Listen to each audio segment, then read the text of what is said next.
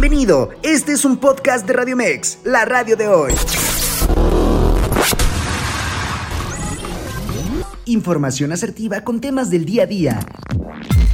Esto es Zona de Expertos. Escucha Zona de Expertos. Área de nutrición con el nutriólogo Luis Eusán.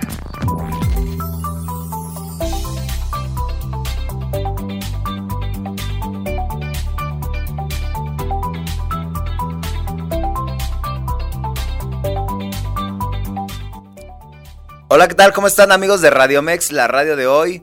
Estamos más que contentos el día de hoy porque se celebra justamente el quinto aniversario de Radio Mex. Hace cinco años, un día como hoy, estábamos iniciando con este proyecto.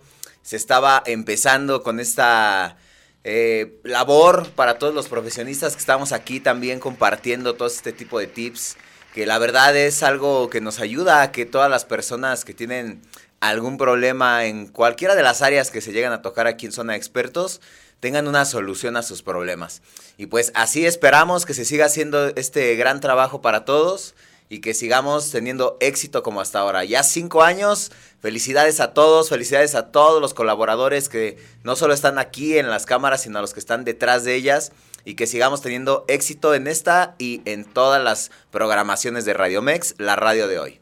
Y bueno, pues el día de hoy justamente estamos con un programa que eh, a petición de, muchas chicas, a petición de muchas pacientes, de muchos radioescuchas que nos han eh, mencionado que les interesa saber, sobre todo justamente sabiendo que traemos aquí a Zona Expertos profesionistas en, cada área, eh, médicos en esta parte también, que nos ayudan a solucionar estas dudas, porque sabemos que desafortunadamente eh, las redes sociales, el internet, eh, los chismes entre comadres y todo están al orden del día. Y pues hay muchos mitos en cada uno de estos temas. Y sobre todo, pues, eh, este tema que vamos a tocar el día de hoy. Que más que, más que nada es, uno, es una de las cosas, creo yo, que es en la actualidad. Antes era raro escucharlo, pero hoy en día se ha vuelto algo muy común se ha vuelto algo muy, este, mm, eh, ha pasado ya o pasa en, muchas personas, sobre todo en adolescentes, eh, es más común el día de hoy, pero pues para eso ahorita justo nos va a explicar y ayudar la invitada del día de hoy, que ya hemos tenido el gusto de que haya estado otra vez con nosotros, pero pues, ¿quién más que ella que para que nos ayude a, a descifrar y a desmenuzar este tema? Porque pues es la especialista encargada de ello. La doctora María Fernanda Santiago Vázquez, que nos acompaña una vez más el día de hoy y que nos va a ayudar a, solucionar todas estas dudas y, a decirnos qué está bien y qué está mal y qué tenemos que hacer en este, en este, este problema, esta condición. Eh, ya vamos a definir qué es. Es un problema, es una condición, es una enfermedad. Bueno, pues bienvenida, doctora. ¿Cómo está? Muchas gracias, Seusan. Gracias por la invitación. Con, sueño. Un poquito, pero ya. ok. Eh, la doctora María Fernanda Santiago es ginecóloga es ginecóloga y es más que nada eh, pues la especialista eh, con la que justamente se trata este problema que es el tema del día de hoy justamente es síndrome de ovario poliquístico, la parte del tratamiento nutricional como es esta área en mi caso y pues primero que nada conocer también el, eh, la enfermedad, ¿no? El por qué se da, el, el por qué es, eh, cuál es la causa, cuáles son los síntomas y todo relacionado a este padecimiento. Pues bueno, primero que nada me gustaría, doctora, que nos dijera eh, cuál es la causa, porque yo creo que muchas tienen esta duda, muchas personas están totalmente intrigadas en el por qué porque es real, es más común hoy en día que, antes. Es más común, ¿por qué? Porque ya las pacientes ya se acercan a, a, los médicos especialistas y ya ahora por las redes sociales, pues están más informadas. Pero yo creo que desde hace tiempo ya ya está presente. De hecho, se empezó a estudiar desde 1935 y desde ahí pues se han dado varias teorías. En sí, aún no hay una causa en específico. Se ha hablado de causas genéticas, de causas ambientales, pero se ha visto que a través de los años ha sido más frecuente, sobre todo asociado a la obesidad que como hemos visto y sobre todo en México somos un país en el cual la obesidad pues es muy frecuente y sobre todo en la niñez y en la adolescencia, entonces ese puede ser un factor principal. Ok, es una, una totalmente eh, pregunta que siempre hacen, ¿no? En, consulta como tal, pues el médico especialista en, diagnosticar este problema, pues es eh, el ginecólogo, la ginecóloga, ¿no? Que es, creo yo que es el o, el, o cuál otro más. Es multifactorial, o sea, también este, tiene un componente endocrinológico, este, dermatológico y en este caso también nutricional y ginecológico. Entonces es, es, eh, es un síndrome. ¿Qué significa que sea un síndrome? Que hay diferentes signos y síntomas. Entonces no abarca únicamente el tratamiento a base de, del ginecólogo porque muchas pacientes creen que el tratamiento es únicamente tomar hormonas y que ya van a estar bien. Es importante que sepan que es una condición que se debe de estar tratando y se debe de estar controlando. Y sobre todo el primer paso es mejorar los hábitos alimenticios y de actividad física, porque si no hacemos nada de, esto que ayude a, a, las pacientes, van a seguir presentando molestias. Y hay muchas pacientes que se desesperan, o sea, dicen, es que ya fui con un ginecólogo, me mandó esto, ya llevo con otro ginecólogo, me mandó esto, ya llevo un año y no se me quita.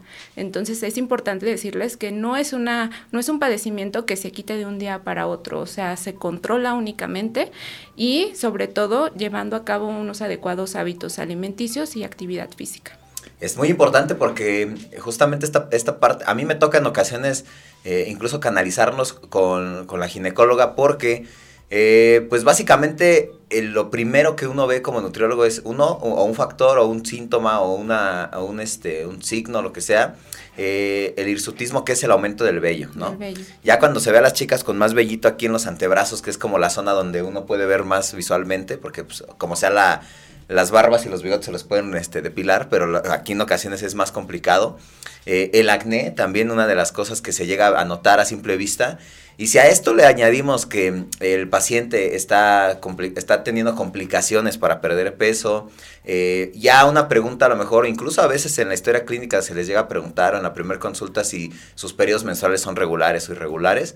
O sea, ya con estos son factores como para uno decir, eh, si no, está, si no, no funciona la alimentación, a pesar de que estén disciplinados, haciendo todas las cosas bien, y están teniendo problemas para bajar peso o grasa corporal, eh, ahí es donde se canaliza, ¿no? Oye, ¿sabes qué? Pues yo te sugiero que vayas con el ginecólogo, la ginecóloga, para descartar esta condición.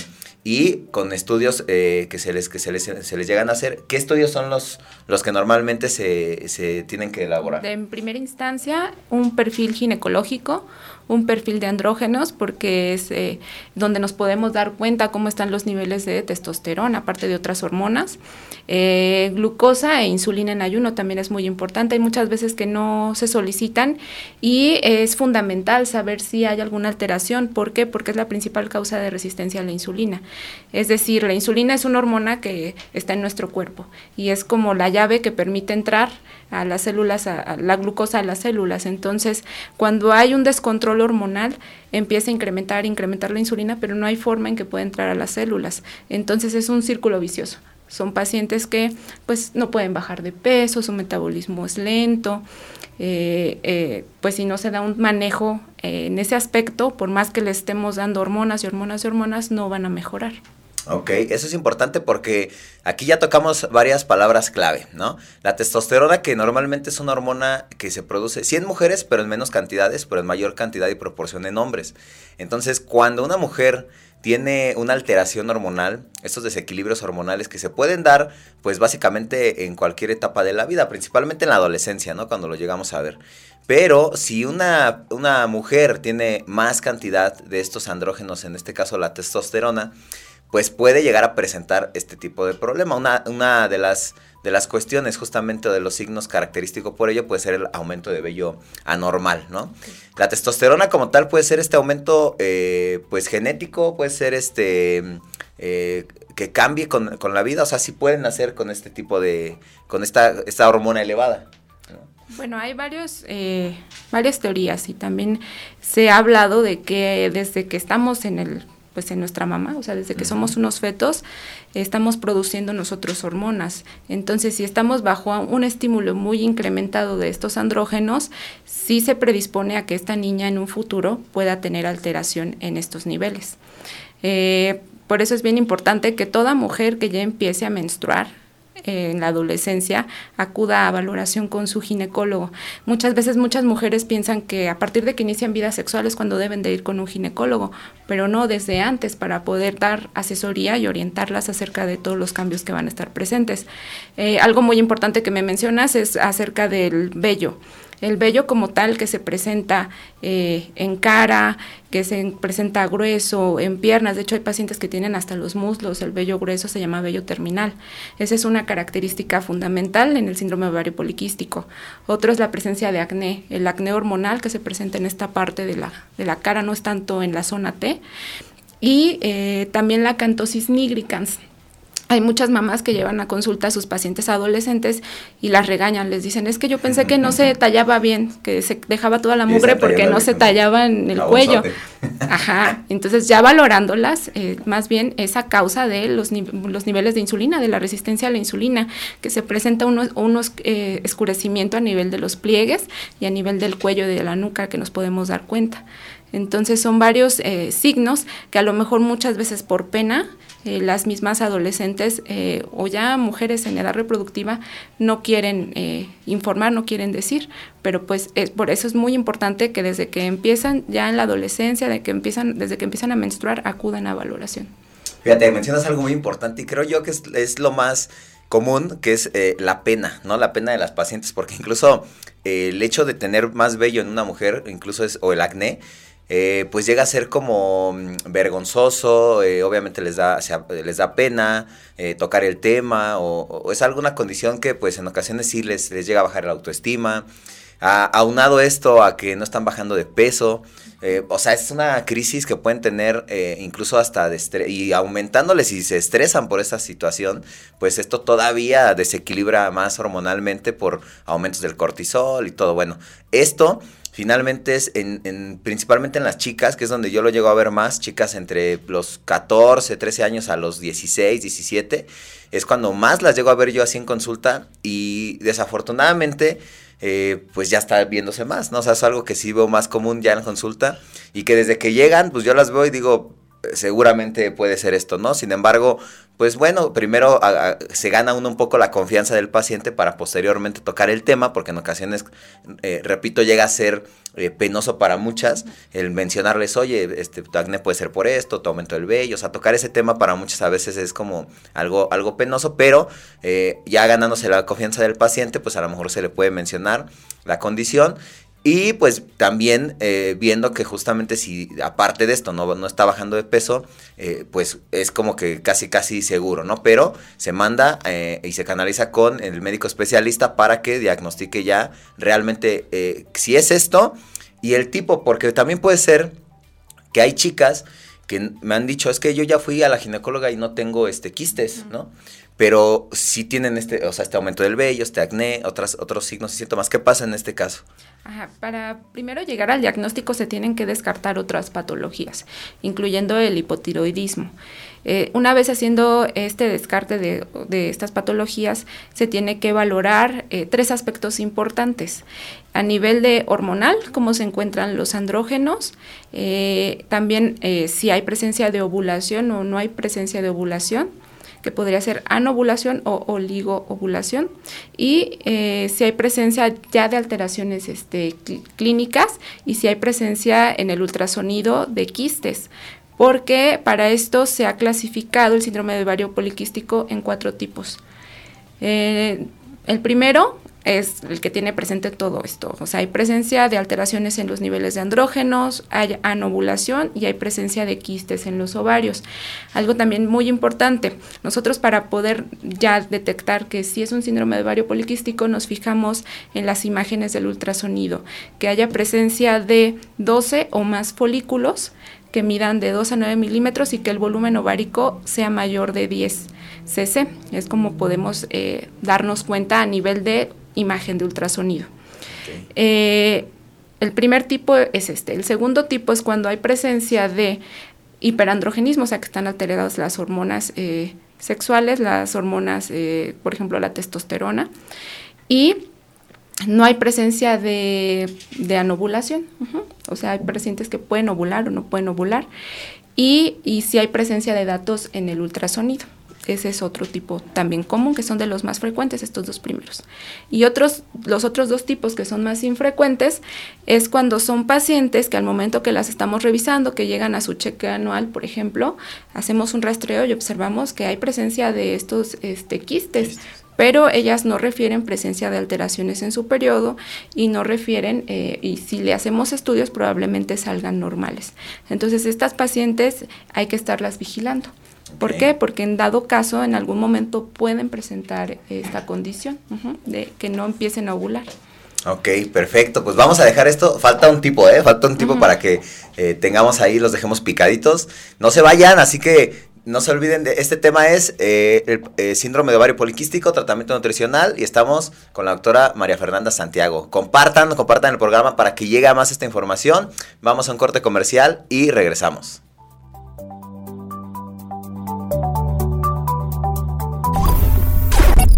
Zona de expertos, cinco años cerca de ti. Radio Mex, la radio de hoy.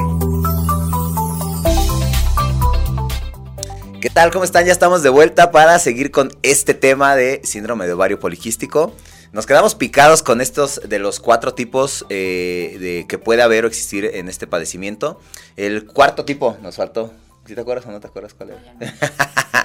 ¿Cuál era el cuarto tipo? En el cuarto tipo no hay alteración a nivel de los andrógenos, pero sí llega a haber anovulación y llega a haber alteraciones en el ultrasonido. Okay. Entonces hay pacientes que llegan y dicen, es que llevo tres meses sin menstruar, pero ya ha habido valoración, me hicieron estudios y no tengo quistes. Entonces me dijeron que no tenía síndrome de ovario poliquístico y yo no tengo síndrome de ovario poliquístico. Pero ya viendo otras características este, clínicas, nos podemos dar cuenta que sí. O sea, no todo es, el nombre lo dice, ¿no? Síndrome de ovario poliquístico. Pero puede haber síndrome de ovario poliquístico aún sin presencia de quistes. Entonces es algo eh, que sí deben de, valorar. Y, bueno, normalmente aquí habíamos tocado esos temas eh, o estas palabras claves, que era la testosterona, que ya dijimos qué es y, cómo es que altera esta parte. Y otro, la resistencia a la insulina, que justamente la resistencia a la insulina casi siempre va asociada con este padecimiento. Y eh, la alteración hormonal eh, que pueda generar esto también no es, no es como, o sea, se maneja o muchas lo mencionan como si fuera una prediabetes, ¿no? Pero no es como tal una diabetes, porque este es otro de los conceptos que en ocasiones la, gente, eh, al decirle tienes resistencia a la insulina, cree que ya es una diabetes, ¿no? Pero no es así. Explícales por qué. No, como les explicaba, la insulina en nuestro organismo nos ayuda a que la glucosa entre a las células. Cuando hay una alteración a nivel de los ovarios, los ovarios también, se, la estimulación de las hormonas también es a base de la estimulación de la, de la insulina. Entonces, una vez que la insulina está muy aumentada, no se permite que entre adecuadamente la glucosa a las células. Entonces, nosotros para qué utilizamos la metformina? Para sensibilizar a esa insulina y permitir que entre adecuadamente la glucosa a las células y pueda ser aprovechada. ¿Para qué? Para que el metabolismo pueda mejorar. Entonces, muchas pacientes dicen, es que mi abuelito se tomó la metformina y se murió pero es muy diferente. O sea, también se llega a utilizar este medicamento para la diabetes, pero no significa que ya tengan diabetes. Al contrario, lo estamos previniendo. ¿Por qué? Porque el síndrome de ovario poliquístico también va de la mano con alteraciones. O sea, si, no hacemos algo, pueden llegar a presentar diabetes tipo 2, pueden presentar hipertensión arterial. O sea, se pueden prevenir muchas cosas a partir de un adecuado manejo. Fíjate, eso es, eso es importante porque la mayoría de personas a veces, como lo mencionas, se les manda este medicamento, no lo toman por el miedo o porque creen que ya van a ser diabéticos y no. O sea, la metformina es un medicamento que finalmente se, se manda o, se los mandas para una finalidad y que en ocasiones eh, eh, la, duda de todos es, se puede, se puede dejar de tomar, ¿no? En un punto, o sea, no es de que vaya a ser para toda la vida. No, y de hecho no es a todas las pacientes, ¿no? Es como receta de cocina de que llego y digo que tengo, que tengo tres meses sin menstruar y me van a mandar metformina, no. O sea, cada paciente es diferente, por eso se tiene que evaluar con exámenes de laboratorio. Si no lo requiere, no se, no se envía. Incluso a lo mejor dices, bueno, ok, no, no la necesita, pero si ocupa este a mejorar sus hábitos de alimentación, hacer ejercicio, porque al final del día el ejercicio eh, tiene un efecto similar, ¿no? Finalmente ayuda a mejorar esa resistencia a la insulina. Eh, hay estrategias nutricionales que incluso mejoran esta, esta condición. Eh, una de ellas puede ser el, el, ayuno intermitente, es una condición que puede ayudar a mejorar la resistencia a la insulina, es uno de sus beneficios siempre y cuando este ayuno, igual como tú lo mencionas, no es receta de cocina, ¿no? De que pues ya tengo vario poliquístico, órale, todas ayuno intermitente. O sea, no.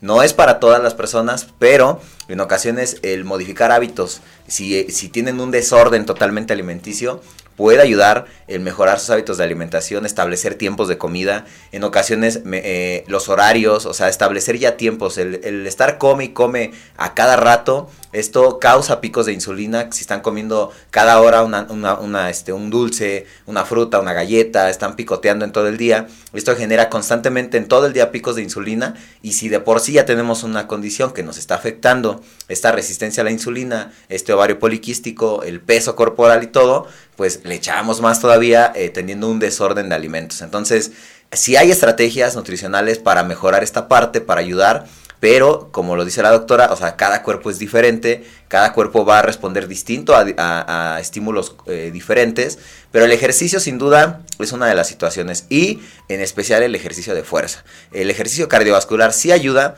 pero si hacemos ejercicio de fuerza al activar eh, esta tensión muscular, el cuerpo va a demandar mayor necesidad de glucosa a los músculos y por ende va a haber una mejoría en la resistencia a la insulina. Durante y post ejercicio va a mejorar esta, esta respuesta a la insulina y con el tiempo va a mejorar pues toda la condición. Por eso es que va de la mano el tratamiento médico, nutricional, eh, pues psicológico, incluso por la cuestión que hablábamos de, que se llegan a deprimir o, estar estresadas, etcétera, por, las, por todo lo que están pasando, que al final del día pues no es nada agradable, me eh, quiero pensar para todos, ¿no? En especial pues el acné, el aumento de vello, sobre todo en mujeres, este, el, el aumento de peso, el estrés porque no están bajando de peso eh, como, como deberían, pero todo tiene siempre una razón, o sea, si, si hay o es necesario por eso es de que no es de que, a ver, estoy yendo al gimnasio, estoy haciendo dieta, no estoy bajando de peso y pues el instructor me está recomendando que me tome un quemador, que me tome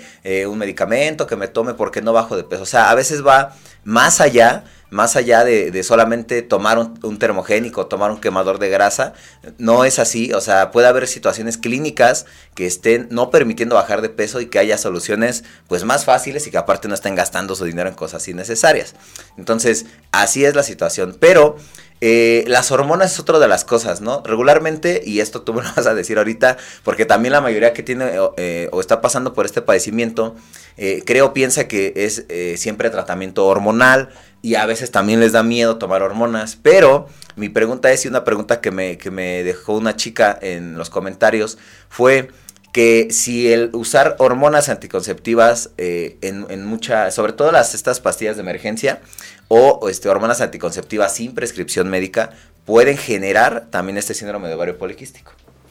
Pues puede generar un descontrol hormonal, que a la larga una dosis, es una paciente que padece de obesidad y ya estaba propensa a desarrollarlo con resistencia a la insulina, pues estamos alimentando eh, esta enfermedad. Por eso es que de primera instancia, igualmente, como te decía con la metformina, no todas las pacientes en primera instancia requieren hormonas. Para eso hay que evaluarlas. Eh, algo muy importante también en la ingesta dietética, el inositol. Antes no se hablaba casi de este tema, pero se ha visto que el minositol o el inositol, que se produce de hecho de forma natural en nuestro cuerpo y de hecho lo podemos consumir en, en varios alimentos, igual tú ahorita me vas a a orientar. Este, se ha visto con la ingesta de 2 a 4 gramos al día, estamos mejorando a que haya una disminución en la resistencia a la insulina y que mejore el metabolismo. Y que de hecho a nivel del ovario, en lugar de formarse hormonas eh, de tipo masculinas, en este caso andrógenos, favorece la formación de estrógenos. Otro dato también muy importante es que nosotros eh, nuestros ovarios producen estrógenos, pero hay un tipo de estrógeno que únicamente se produce en pacientes que ya están en menopausia. ¿Por qué? Porque a nivel de la grasita del tejido adiposo es donde se encuentra una enzima que puede activarlo. Entonces, cuando hay un exceso de este tejido adiposo que estamos produciendo más. Si nuestros ovarios no están funcionando y están produciendo únicamente andrógenos, entonces ¿qué pasa? se engaña nuestro mismo organismo. Si ve que hay de dónde producir esos estrógenos, los produce a partir del tejido adiposo. Entonces, entre más incremento de este tejido adiposo, más aumento de esta estrona. Pero esta estrona no nos va a funcionar para los requerimientos, en este caso, reproductivos.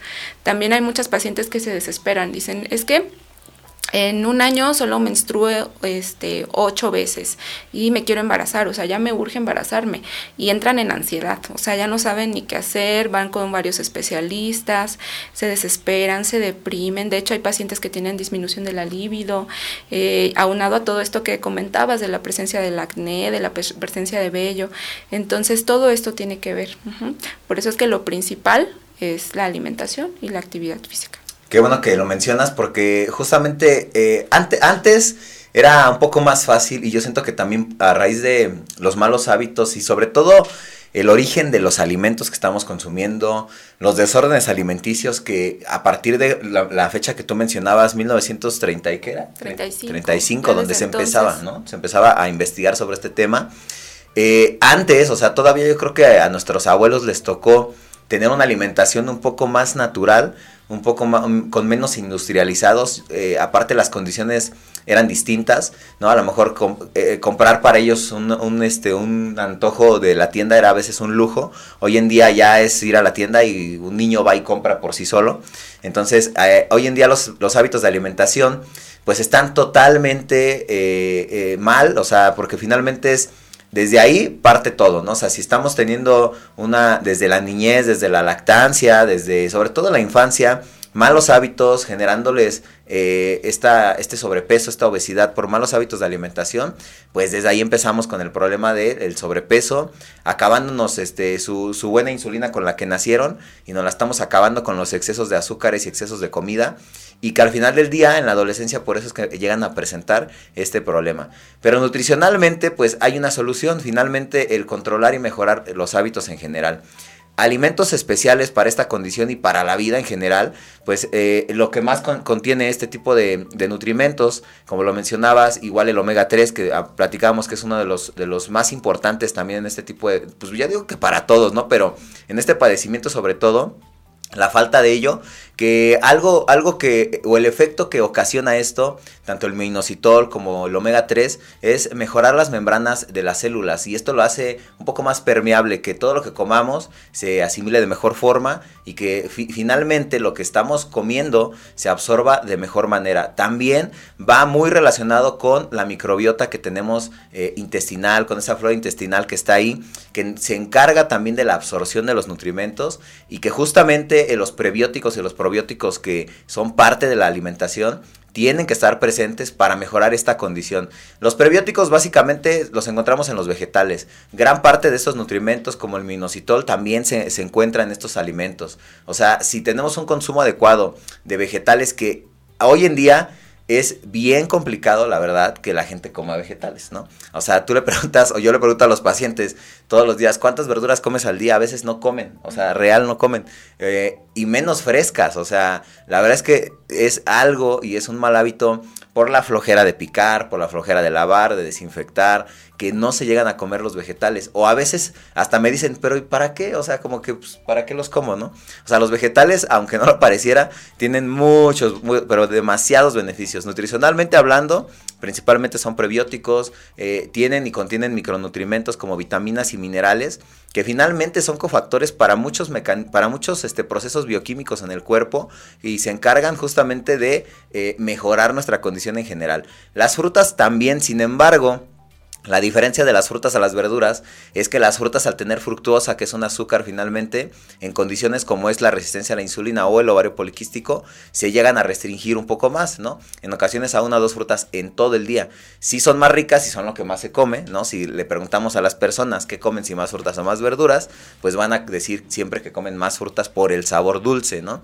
Que al final del día, pues también es adictivo. Sin embargo, hasta eso también a veces no comen frutas. Pero bueno, aquí todavía eh, sí se tiene que hacer una selección de frutas con mayor contenido de azúcares, eh, que, no, que no tengan eh, la misma cantidad de índice glucémico, que es la carga justamente de azúcar que va a tener. frutas como por ejemplo el plátano, la piña, el mango, las uvas, que llegan a ser un poco más dulces, se llegan a restringir un poco más, pero aún así todo alimento se puede consumir en cantidades adecuadas. Pero bueno, ya ahí es justo el, trabajo de uno como nutriólogo, decirle cuántas porciones al día y, que, y darles a conocer cuánto es una porción de fruta de cada una, pero todo se puede consumir. Al final del día es eh, mejorar eh, los hábitos en cantidades, en, proporción y adecuado obviamente a cada persona porque lo mencionábamos, cada cuerpo es muy diferente. Entonces es esto más, eh, se nos iba otra cosa, bueno, casi la, en el tratamiento del síndrome de ovario poliquístico lo mencionamos el minocitol, el omega 3, en ocasiones viene el ácido fólico, en este caso, ¿por qué también el ácido fólico? porque también ayuda a que las a que las, las, membranas estén permeables y pueda este aumentar también la, la producción de eh, también algunas otras enzimas que nos ayudan a que se produzcan adecuadamente las hormonas sexuales. En este caso, a, como tú lo mencionabas, a mayor índice glucémico, los alimentos eh, hacen que haya mayor producción de insulina. Entonces, si aunado a esto tenemos una resistencia a la insulina y hay mayor producción de insulina, no estamos permitiendo que se produzcan adecuadamente las hormonas. Hay también una hormona que es la que se encarga de transportar eh, las hormonas sexuales a nivel del organismo. Cuando hay un incremento en el índice glucémico, esta, esta coenzima o esta enzima disminuye. Entonces, eh, todo, todo va este, a base de, pues, de la alimentación y de la nutrición también.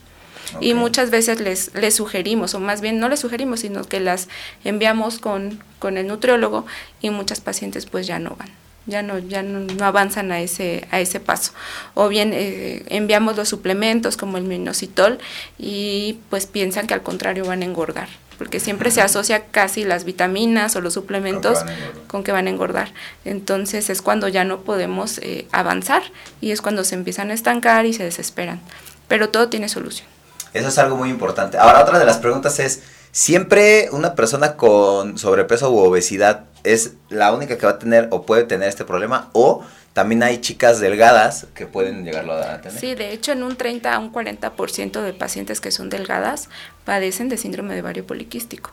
Entonces, de hecho, actualmente se estima de una prevalencia del 3 al 4%, pero yo creo que es más, porque por ejemplo, de 10 pacientes que llegan a consulta, la mitad o más de la mitad van por, eh, por este tipo de padecimiento, por irregularidades menstruales. Dicen, es que menstruo, es que soy irregular.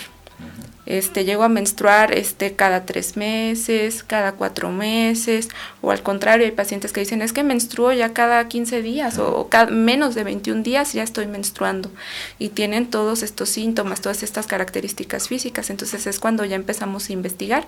Como te mencioné, empezamos a descartar otras patologías, principalmente eh, el hipotiroidismo, que también va de la mano, o sea, sí puede haber hipotiroidismo con síndrome de ovario poliquístico.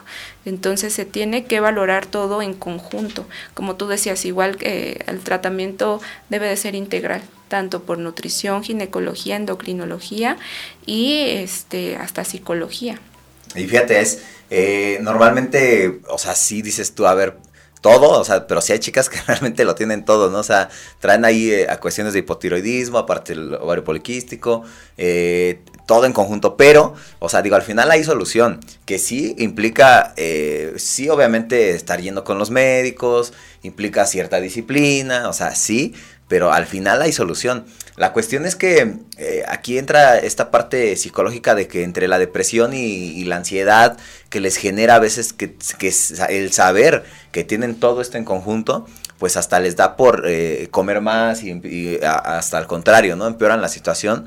Pero al final es saber que hay solución y si lo quieren modificar y cambiar, pues lo van a lograr nada más, es cuestión pues justamente de estar bien orientadas, de estar bien asesoradas por personales de la salud y no por remedios caseros, sino porque al final del día eh, es, como te mencionaba, hoy, hoy en día es más común y justamente antes, antes que no se veía, era como algo pues común, ¿no? A lo mejor hasta incluso hay chicas que, ah, sí, yo llevo tres meses sin menstruar y felices, ¿no? Porque pues no tienen los síntomas de, de, de, la menstruación, pero eh, pues no es normal, ¿no? O sea, en realidad eh, todas las mujeres tendrían que tener un, ciclo de, eh, normal, ¿no? De menstruación. Pero eh, lo, lo, ven como de, ah, yo soy, ah, tú sí eres normal, yo no, o sea, yo, y siempre he sido así, ¿no? O sea, eso no es normal, o sea, realmente tendrían que tener un periodo eh, como debería de ser todas, ¿no? O, hay veces que, que, dicen, es que yo ya fui a, a valoración, o a lo mejor ni han ido, ¿verdad? Pero se ponen a ver TikToks o se ponen a ver en las redes o algo, dicen, es que ahí dice que yo nunca voy a poder tener bebés porque tengo síndrome ovario poliquístico. También es muy común que piensen eso, y no, o sea, sí pueden tener bebés pero este siempre y cuando pues que se empiece eh, un tratamiento muchas veces se desesperan y quieren que al mes ya hayan resultados pero no este se inicia primero eh, por ejemplo, dando el tratamiento y con la actividad física, la disminución de, peso, tres meses. O sea, las vemos a los tres meses, luego a los seis meses, y todo va bien, de hecho ya las podemos ver hasta cada año, pero no es algo que se vaya a quitar de, de un día para otro. Como anécdota, pues mi esposa desde los 15 años fue diagnosticada con ovario poliquístico, siempre estuvo en tratamiento, eh, obviamente pues eh, de la mano siempre de la alimentación, también el ejercicio, cuando nos casamos dejó de tomar su tratamiento hormonal y afortunadamente a lo mejor fue entre que pues se cuidaba y todo, a los ocho meses quedó embarazada. O sea, realmente no, por eso, por eso que les digo yo que pues, si se puede, ¿no? Lo viví y al final del día pues es porque también estuvo teniendo una alimentación, porque también yo sabiendo este, esta cuestión, pues igual estuvo comiendo mejor, haciendo ejercicio, suplementándose bien, tanto ella como yo, y pues se dio, ¿no? O sea, al final del, del día es eh, la disciplina, como les mencionaba, el, saber del, del, tema, estar bien orientados para que se, se, pueda, pero no es algo imposible, porque sí regularmente, y tampoco confiarse, porque también, eh, ¿no? O sea, también hay chicas que a lo mejor dicen, ay, no, yo tengo varios poliquísticos, no, ¿no? Y quizás, ¿no? A lo mejor y sale que sí. Entonces, siempre es importante que tengan una, un tratamiento adecuado, tanto ginecológico como nutricional, eh, para que justamente no, no empeore. ¿Qué sería, en este caso, lo peor que pudiera pasar si no se cuidan, si no llevan un tratamiento? O sea, a largo plazo, ¿qué podría ser? que en dado caso ya se desarrolla como tal una diabetes tipo 2 y esta ya es una enfermedad crónica que pues ya no se ya no tiene cura, o sea, únicamente se puede controlar.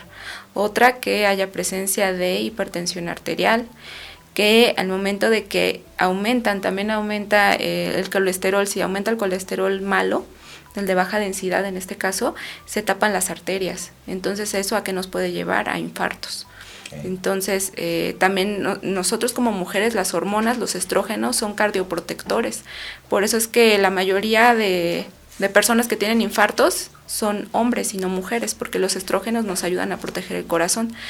Y eh, en dado caso que no haya un adecuado control, que todo el tiempo estén descontroladas, que estén con índices de glucosa muy altos, que no puedan bajar de peso, que esto los lleve a depresión, que las lleve a ansiedad.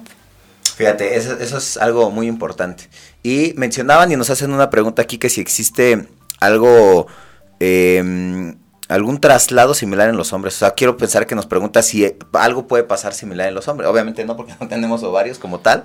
Descontroles hormonales sí puede haber, ¿no? Finalmente, pero pues más relacionados a, una baja de, la testosterona y un incremento de la progesterona, que bueno, en hombres pues puede ser eh, que presenten eh, baja líbido, que presenten este acné también, este, mm, ¿qué más pueden presentar en, este, en estos casos? Obviamente disminución de la fuerza, de la energía, que casi son efectos similares como empieza, cuando empieza la andropausia, ¿no? Porque pensábamos que la mujer es la única que sufre la menopausia, pero el hombre también ya a partir de los 45 años pudiera tener estos problemas hormonales y, e incluso también en la adolescencia, ¿eh? O sea, en la adolescencia llegan conmigo chicos que ya traen ginecomastia, que es un aumento de la, de la glándula mamaria y que a veces es ocasionada por algún descontrol hormonal.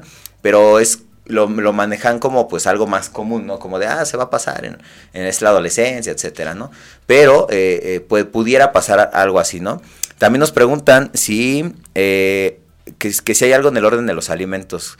Quiero pensar que se refiere a, al cómo consumirlos, pues realmente no, o sea, mientras se consuman en el día, es este lo importante, ¿no? O sea, cubrir las necesidades nutricionales de cada persona en todo el día. Por eso es importante ir a una cita, ir, ir a saber y conocer. Yo siempre les digo a los pacientes, si, si todo ciudadano fuera por lo menos una vez a, a una consulta nutricional, bien, o sea, que, que, les enseñen bien a comer, a que sepan cuántas porciones tienen que comer y las porciones de los alimentos, o sea, con eso de verdad tendrían para por lo menos tener un, un, estado saludable. Ya para objetivos estéticos y todo, bueno, es distinto, tienen que tener más, más este, es un proceso más largo, pero para por lo menos saber cuánto tienen que comer y todo para estar sanos, es con, con una vez es más que suficiente. Pero bueno, eso es algo de lo importante. Otra de las cosas es que también este, en, esta situación de, la, de las hormonas, eh, siempre, ya no me dijiste si siempre debe de haber un tratamiento hormonal. O sea, con no anticonceptivos. Siempre, o sea, es eh, dependiendo del tipo de paciente y de las alteraciones que llegue a tener. Pero de primera instancia que se envíen hormonas, no. ¿Ok? A lo mejor eh, te puedo decir de un 100%, un 40% de las pacientes sí requieran en algún momento hormonas, pero no, no es todo. Fíjate que hay una de las características, yo me he dado cuenta, y esto tú me lo vas a decir ahorita, pero yo me he dado cuenta que personas con una complexión más grande, o sea, más robusta, eh, mujeres sobre todo que estamos hablando de este tema, que son más altas, como, como más robustas, eh, o sea, que miden unos 70, unos 75, como que es característica, o sea, puede ser o es coincidencia? Porque yo, yo me he dado cuenta que en muchas de las pacientes que llegan a tener este problema, evidentemente sí por el sobrepeso y la obesidad, pero aparte su estructura física llega a ser como, como casi en la mayoría de los casos así de ese tipo. Yo creo que también es coincidencia. Okay. Sí, como tal no, pues no se ha visto un estudio, de hecho se asocia más en personas, eh, como tú lo dices, que son robustas, que son más altas, pero te digo, en un 30-40% de pacientes que son muy delgadas pueden presentarlo. Ok, perfecto. Pues bueno, vamos a ir a un corte comercial ya para finalizar con este programa. No se despeguen, compártanlo para que siga llegando a más personas este, esta información. Vamos a un corte comercial y regresamos.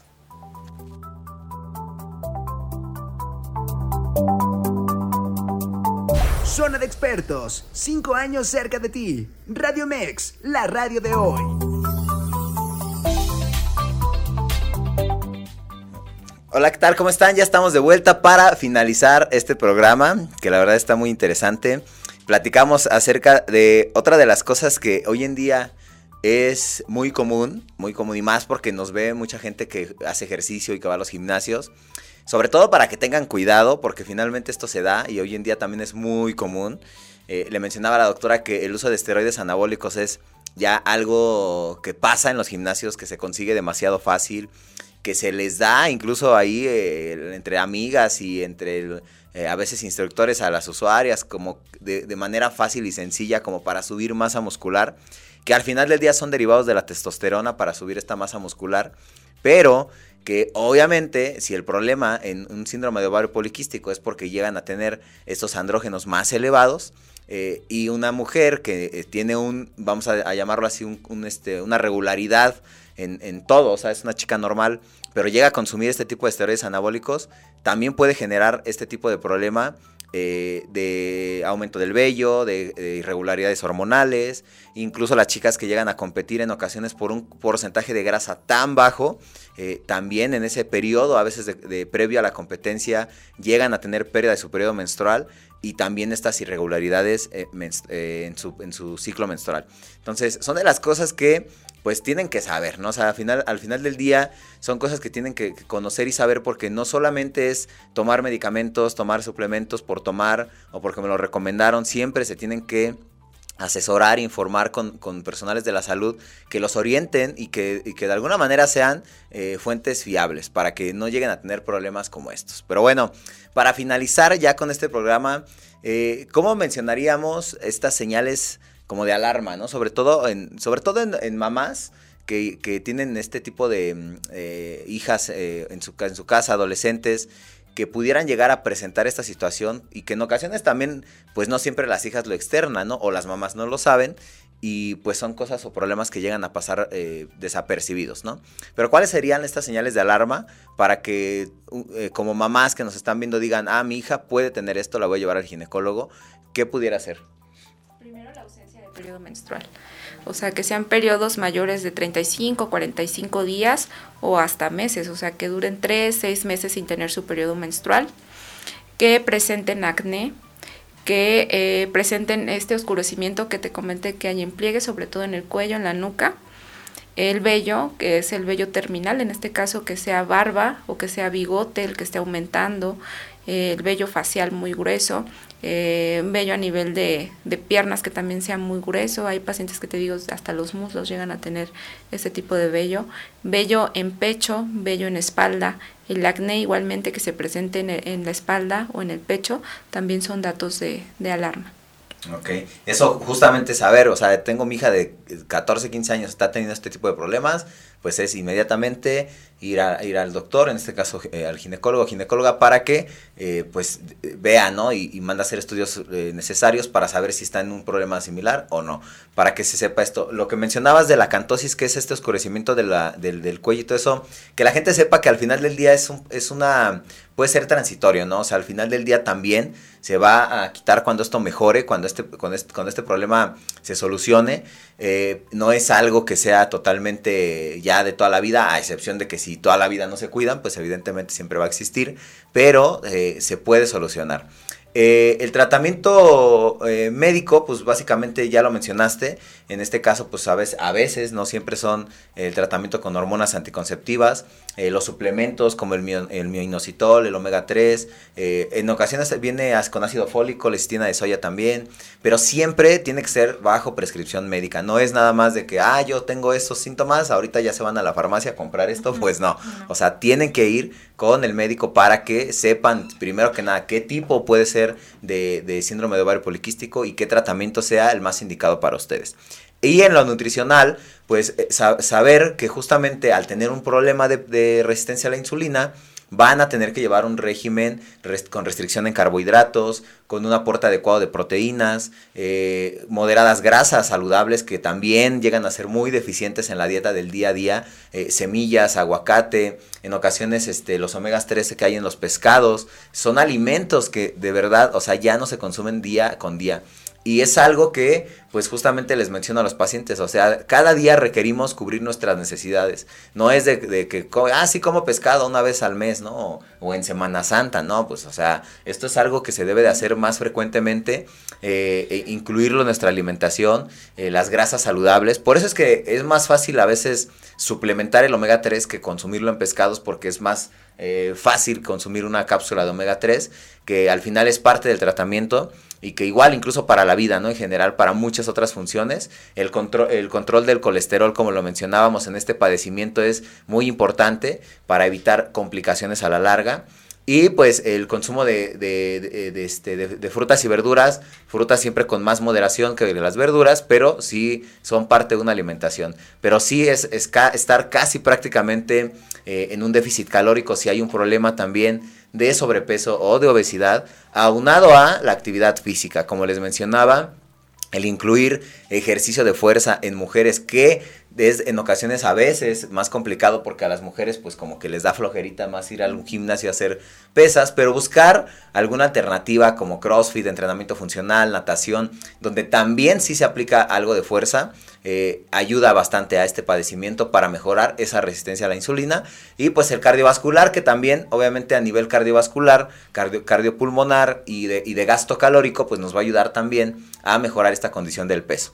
Pero sí es todo en conjunto. Al final del día es un tratamiento multidisciplinario, como lo dijimos, y pues procurar no automedicarse, no dejarse llevar por lo que ven en redes sociales, porque al final del día no es para todos. O sea, esto es siempre llevar un, un tratamiento individualizado y personalizado para que funcione mejor. Y para despedirnos, ¿qué más, doctora? ¿Qué, ¿Qué, les puede decir a estas chicas que tengan este problema? Sí, no solamente en adolescentes, también se ve muy frecuente ahorita en pacientes de 30 a 40 años de edad. Okay. Entonces, y también muchas veces por pena no llegan a acercarse a, a preguntar, pero siempre eh, hay que hacer sus chequeos anuales y en esos chequeos muchas veces es cuando nos damos cuenta que hay presencia de quistes y cuando los vemos y si no hay otros síntomas pues únicamente estar vigilando a la paciente, a lo mejor sí solicitarle estudios eh, hormonales y de laboratorio, pero eh, es un padecimiento que actualmente es muy frecuente y que tenemos que empezar a, a atenderlo. Y pues ya vieron, o sea, desde ahí empezar, ¿no? Chequeos anuales, porque yo creo que hay pues mujeres que a lo mejor en su vida ya tienen 30 y, y nunca han ido a, a una cita ginecológica, pues yo creo que es algo desde ahí empezar, ¿no? O sea, un chequeo, chequeo, chequeo anual eh, tanto médico como nutricional, o sea, ya empezar a prevenir más que nada, porque esto finalmente se puede prevenir, y saber que el problema, este y muchos, finalmente pueden ser también, eh, puede haber eh, reparación de eso, y que no, que no siempre son este, condiciones a veces sí genéticas, pero pueden modificarse. O sea, al final del día nosotros también podemos causar este tipo de problemas haciendo cosas como lo mencionábamos, em, el estrés, la mala alimentación, el tomar hormonas o, pastillas de emergencia, en este caso de las mujeres, sin prescripción médica o muchas, ¿no? A lo mejor ya eh, las chicas, sobre todo adolescentes, llegan a tomarlas como si fueran este, dulces y pues al final del día se causan este tipo de problemas hormonales que llevan siempre una consecuencia. Entonces, doctora, pues agradeciendo de nuevo eh, la asistencia aquí al programa, sobre todo en esta semana que justamente estamos festejando este quinto aniversario de Radio Mex. Y pues nada, agradeciéndole sus redes sociales, ¿dónde la pueden encontrar? En Instagram, en Ginemafer Santiago y en Facebook, doctora María Fernanda Santiago Vázquez. Perfecto, en, Doctoralia también. En Doctoralia también me pueden encontrar y en Business and Therapy Place en el consultorio 7778 aquí en Plaza Cosmópoli. Perfecto, pues bueno, ya saben, ya saben dónde encontrarla para que vayan a hacerse su, su chequeo y pues más que nada esto sea por salud y prevención. Bueno, nuestras redes sociales, en mi caso Nutriólogo Luis Usán, así me encuentran en todas, Radio Mex, la radio de hoy y no se olviden que este programa se vuelve a retransmitir por radio en radiomex.com.mx, ahí lo pueden volver a escuchar. Y se sube también a las plataformas Spotify y a todas las, plataformas para que lo puedan compartir y escuchar las veces que quieran. Pues nada, muchas gracias doctora y gracias. a todos por estar pendientes. Un saludo a todos los que nos ven, a sus pacientes, a mis pacientes, familia, amigos, a todos. Tengan un excelente inicio de semana y nos vemos en la próxima. Hasta luego.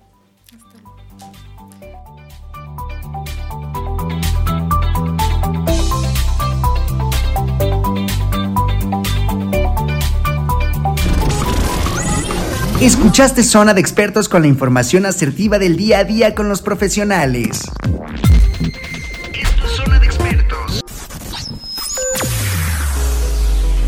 Escúchanos las 24 horas del día, los 365 días del año por www.radiomex.com.mx. Gracias por acompañarnos. Esto fue un podcast de Radiomex, la radio de hoy.